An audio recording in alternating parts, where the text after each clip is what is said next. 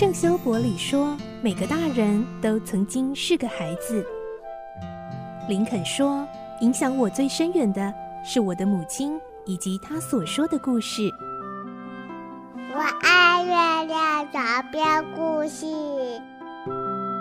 晚安，月亮床边故事。小青姐姐邀请每一位大孩子、小孩子一起听故事，不管多忙，也要和你一起听故事。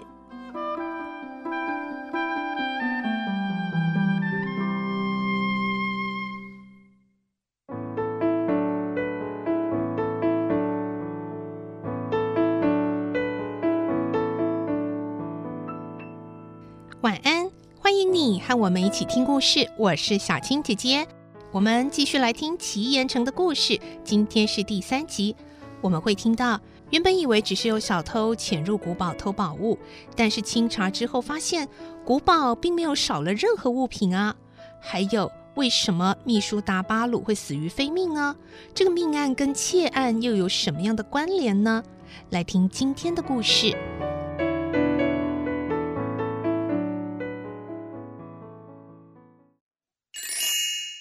奇岩城第三集：离奇的案情。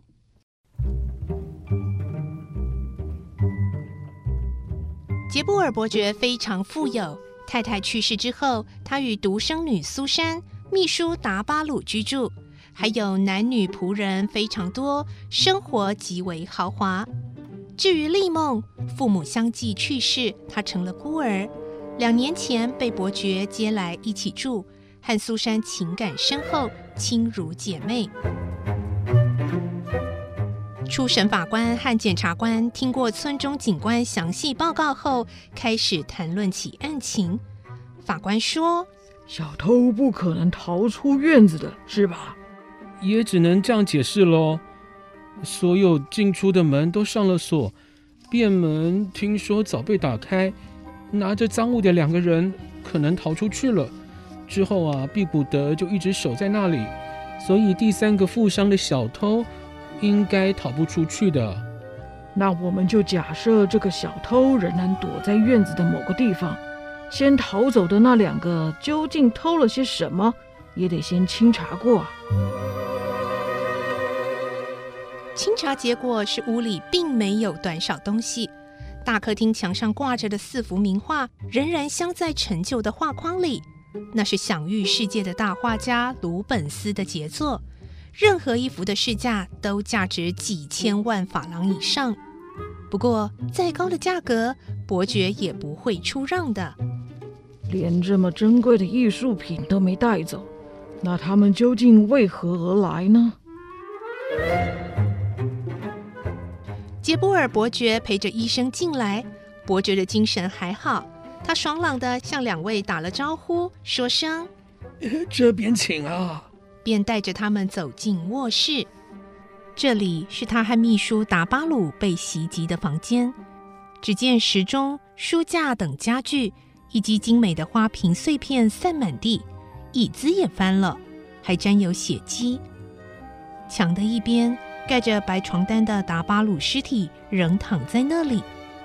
虽说是夜里被杀害。死者却穿着白天所穿的西装和靴子。医生揭开他染满鲜血的衬衣，看到胸部一处很大的伤口。法医说：“呃，这个死者啊，被匕首所刺，呃，当场毙命啊。”检察官问：“是客厅壁炉装饰架上面的那把匕首吗？和黄色皮帽？”并排着的那一把吗？伯爵回答：“是啊，匕首和步枪等武器放在一起，挂在墙上作为客厅的装饰。帽子啊，一定是小偷的东西。劳驾您详细说明一下昨晚遭袭的情形好吗？”“是啊，昨晚呢，我睡得不好，不断的醒来，好像听到有人走路的脚步声。”我虽然觉得情况怪异，但是半醒半睡之间也不太确定。呃，突然啊，呃，我被人给喊醒，一看啊，是达巴鲁正拿着蜡烛站在床边呢。嗯，他和白天同样的打扮吧？半夜里这种打扮，不是有点奇怪吗？这个人啊，常常为了工作熬夜，对他而言，这样的装束一点也不奇怪。只是啊，当时他好像很慌张，哎，低声说：“客厅里有人。”哎，这么一来，哎，我才确知方才听到的脚步声并不是梦啊！哎，我就赶快起来侧耳倾听，果然不错，还是可以听到轻微的脚步声。猛然之间呢，卧房和后面客厅之间的门，哎，几乎同时被打开，哎，小偷就跳了进来，迎面扑向我。我的脑袋啊，呃，就这样重重的挨了一下。嗯，那之后呢？之后啊，我就不省人事了。等苏醒过来，就看到达巴鲁已经倒在血泊中了。法官问：“您不知道是谁干的吗？或您有什么仇人呢？”我不认为我有仇人啊。那达巴鲁呢？哎呀，达巴鲁也绝不会和人有仇。天晓得，他根本不是那种人。嗯，那就不是仇杀了。那么会是小偷的手段吗？可是他们杀人不可能没有动机呀。哎，还有他们偷了什么呢？根据我们的调查，好像没有遗失东西啊。连我也不晓得被偷了什么，哎呀，什么也没有遗失，那也未免太奇怪了。谁都不会无缘无故犯这样大的罪，尤其是两位小姐证明，两名小偷的确提着很大的包裹逃走的。这一点我也觉得奇怪，绝不会是两个人同时做梦的。哎，我看呐、啊，还是请您再详细问问他们吧。两位小姐被喊了进来，苏珊的脸色依然苍白，身体也还发抖个不停。丽梦则已镇定下来，她对检察官的讯问回答得非常简明扼要。检察官问：“您没有看错吧？”“绝对不会有错，确实是两个人都带着大包裹。”那么第三个人呢？除了手电筒之外，手上什么也没有。这几个人的相貌和体格有什么特征呢？这个，嗯，因为事发突然，手电筒的光也太刺眼了，我并没有看清楚。不过，嗯、呃，好像是个壮壮的高个子。接着，检察官问苏珊：“您看到的也是这样吗？”苏珊十分慌张。又很不确定的说：“嗯嗯、呃，是这个，嗯、呃，不不是，嗯哦，我觉得好像是中等身材、瘦瘦的人。”哦，是这样吗？这样就更迷糊了。有两个人偷走了很大的东西，但这里什么都没有短少。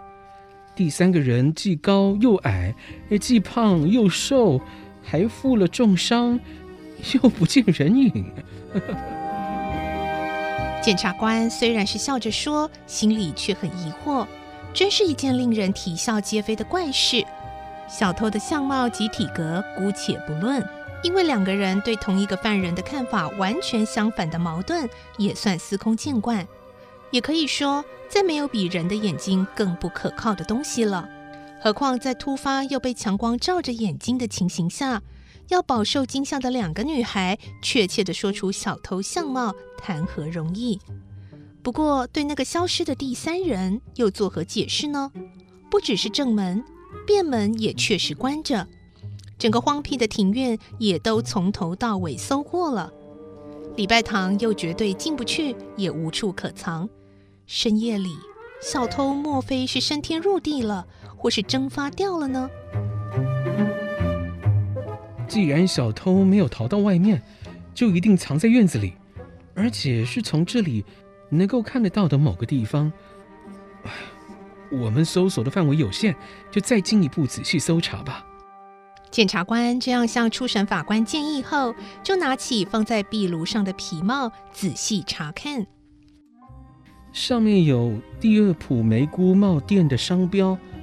呃，警长，派一个人去那儿查一下吧，到底是谁买了这顶帽子啊？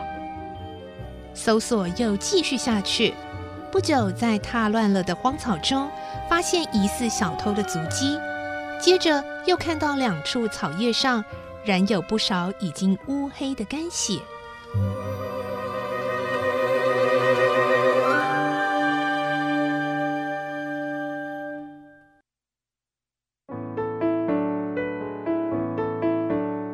嗯，到底是怎么回事呢？这个小偷怎么会真的是人间蒸发呢？明明就一定还在这里呀，为什么整个地都掀过来了，还没看到小偷的踪影呢？嗯，这个离奇的案情，我们明天再继续来听奇岩城的故事喽。我是小青姐姐，祝你有个好梦，晚安，拜拜。